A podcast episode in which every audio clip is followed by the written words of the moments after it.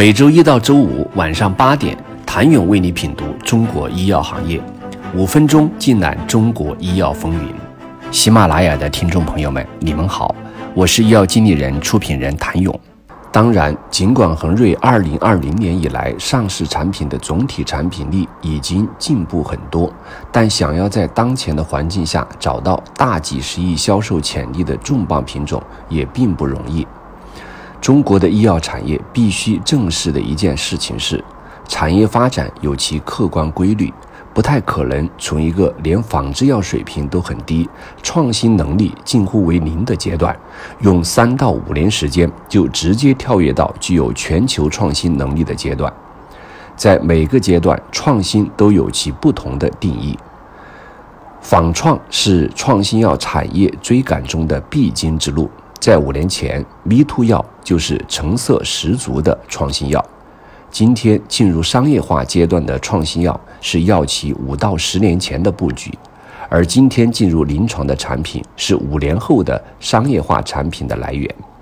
今天立项的产品是八到十年后商业化产品的来源。这也意味着今天的管线里有什么，才决定了一家企业的未来。这样来看，目前的恒瑞有五十余款创新药正在临床开发。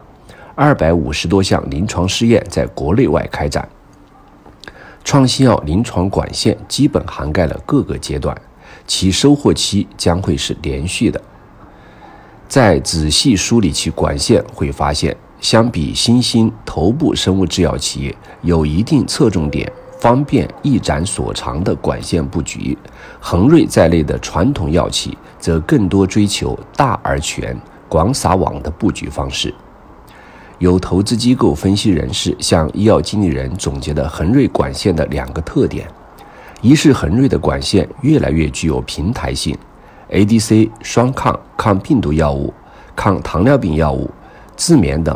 不做则已，做就会把平台搭建好，然后做一个候选药物组合出来。新立项的项目地基越来越牢靠，可以减少以前恒瑞筛分子能力偏弱的问题。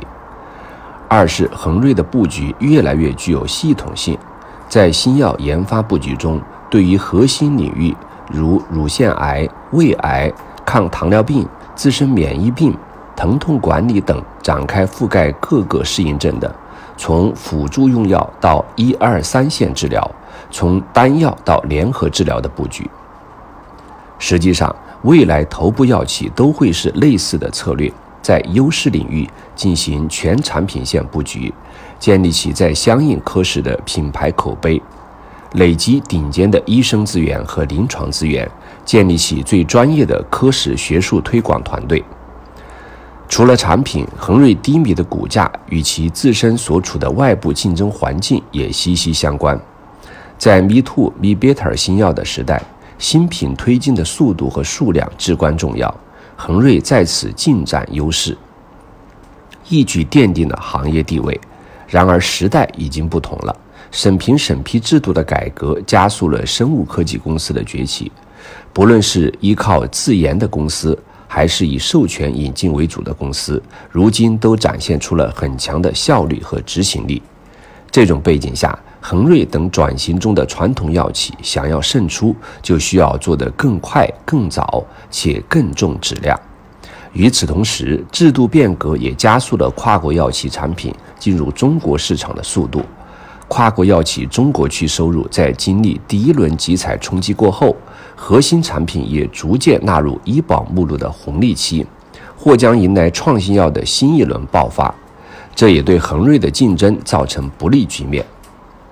在仿制药时代和 Me Too 药时代的上半场，恒瑞依靠前瞻性对其他竞争者进行了降维打击；可在当前 Me Too 药时代的下半场和 FIC、BIC 的上半场，恒瑞医药的前瞻性优势明显缩小。这也是恒瑞医药的估值溢价被压缩的一个底层逻辑。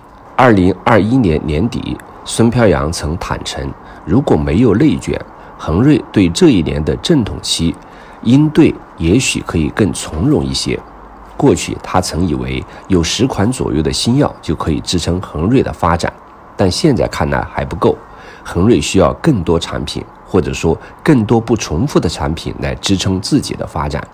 究竟多少新药才可以撑起恒瑞这样一家公司的未来？请你下周一接着收听。谢谢您的收听。想了解更多最新鲜的行业资讯、市场动态、政策分析，请扫描二维码或添加医药经理人微信公众号“医药经理人”——医药行业的新闻与资源中心。我是谭勇，周一见。